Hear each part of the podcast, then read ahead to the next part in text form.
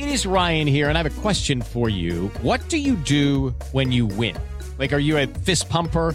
A woohooer, a hand clapper, a high fiver. I kind of like the high five, but if you want to hone in on those winning moves, check out Chumba Casino. At ChumbaCasino.com, choose from hundreds of social casino style games for your chance to redeem serious cash prizes. There are new game releases weekly, plus free daily bonuses. So don't wait. Start having the most fun ever at ChumbaCasino.com. No purchase necessary. BGW. Void were prohibited by law. See terms and conditions. 18 plus.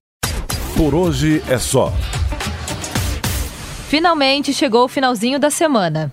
Eu sou Carol Fortes e esse é o Por Hoje é Só, um podcast que em poucos minutos atualiza você das notícias mais importantes do dia. O diretor de assuntos corporativos da Petrobras, Eberaldo Neto, disse nesta sexta que o petróleo recolhido nas praias do Nordeste foi extraído de três campos de produção na Venezuela. A conclusão foi feita após a análise de 30 amostras. Segundo ele, a origem do vazamento teria sido no Oceano Atlântico, no caminho de uma corrente marinha que vem da África e se bifurca. Um lado vai para a costa do Nordeste e o outro para a Bahia e para o Sudeste do Brasil. Em entrevista ao Morning Show, o ministro do Meio Ambiente, Ricardo Salles, disse que trabalha com todos os órgãos para remover o óleo desde setembro.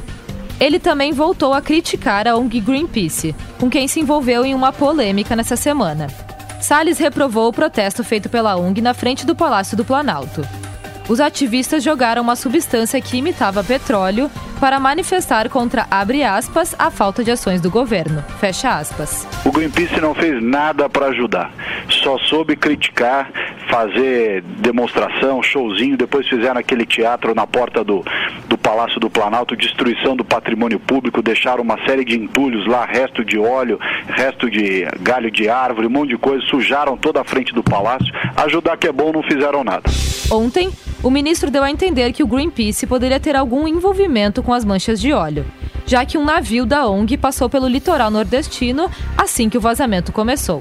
Na entrevista de hoje, ele explicou a polêmica e alegou que criticou Greenpeace porque o navio passou pelas manchas de óleo e não fez nada para ajudar. Agora a gente fica sabendo que o navio estava o navio que inclusive é de análise de, de, de questões oceânicas. Quer dizer, estava em frente do local onde teve o acidente e onde está vazando o óleo. Foi incapaz de parar, de se oferecer para entrar, para vir ajudar, de ajudar a monitorar a origem do óleo. Passou à margem do, do, do litoral brasileiro, vindo de lá da Guiana ou seja, navegou em frente a todo o litoral brasileiro, passou em frente ao Maranhão, ao Ceará, Pernambuco, todos os lugares onde tinha o óleo atingido, não fez absolutamente nada e só foi parar lá no Uruguai. Exatamente foi essa crítica que nós fizemos. No Chile, a situação continua complicada. Os manifestantes tentaram invadir nessa tarde o Congresso Nacional, mas foram detidos pela polícia com bombas de gás lacrimogênio e jatos de água.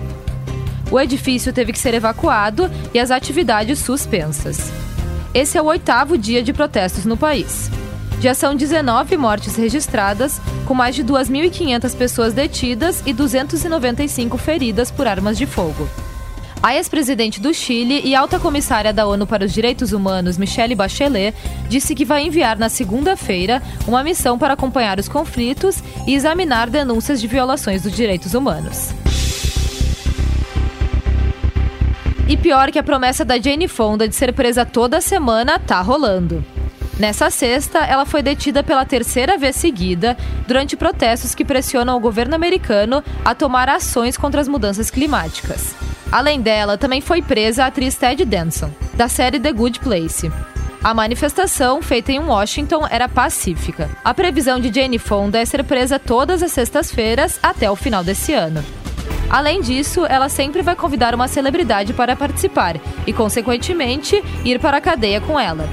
E aí, será que vai dar certo? Se quiser conferir as fotos, clica lá no nosso site jovempan.com.br. No mundo da música, a espera finalmente acabou com o lançamento de Jesus King, o novo álbum de Kanye West.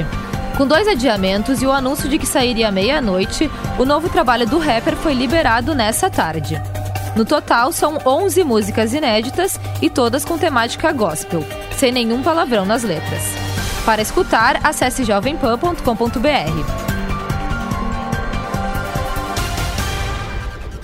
Nos esportes, o treinador Tite convocou os 23 jogadores que vão representar o Brasil nos amistosos diante da Argentina e da Coreia do Sul, marcados para os dias 15 e 19 de novembro. Como principais novidades, o treinador chamou o atacante Rodrigo, do Real Madrid, e o volante Douglas Luiz, do Aston Villa. Alisson, goleiro do Liverpool, que ficou por meses machucado, também foi escolhido por Tite. Sobre a convocação, o treinador falou da importância de dar oportunidade para os atletas jovens. Então, vem acompanhando uma série de atletas, como é o caso do Emerson, numa posição uh, importante que nós temos nessa cidade. Então, é o momento de dar oportunidade a esses atletas também, jovens, para que a gente tenha essa integração e esse desenvolvimento de atletas que são nas categorias de base serem aproveitados também. Né? E isso é verdadeiro, não é da boca para fora, na equipe principal ou na seleção principal. Tite preferiu não levar nenhum jogador que atua no futebol brasileiro. Nas últimas convocações, esse ponto gerou polêmica e foi amplamente debatido pela imprensa esportiva. No entanto, o treinador admitiu que gostaria de chamar o meio-campista Gerson do Flamengo. O cara passou ali, estava andando, ele passou assim: Tite, gostou? Eu, primeiro eu falei para ele parabéns, o torcedor do Flamengo. E andando, eu, eu a minha esposa, ele olhou para mim assim: gostou, né? Tipo, parabéns.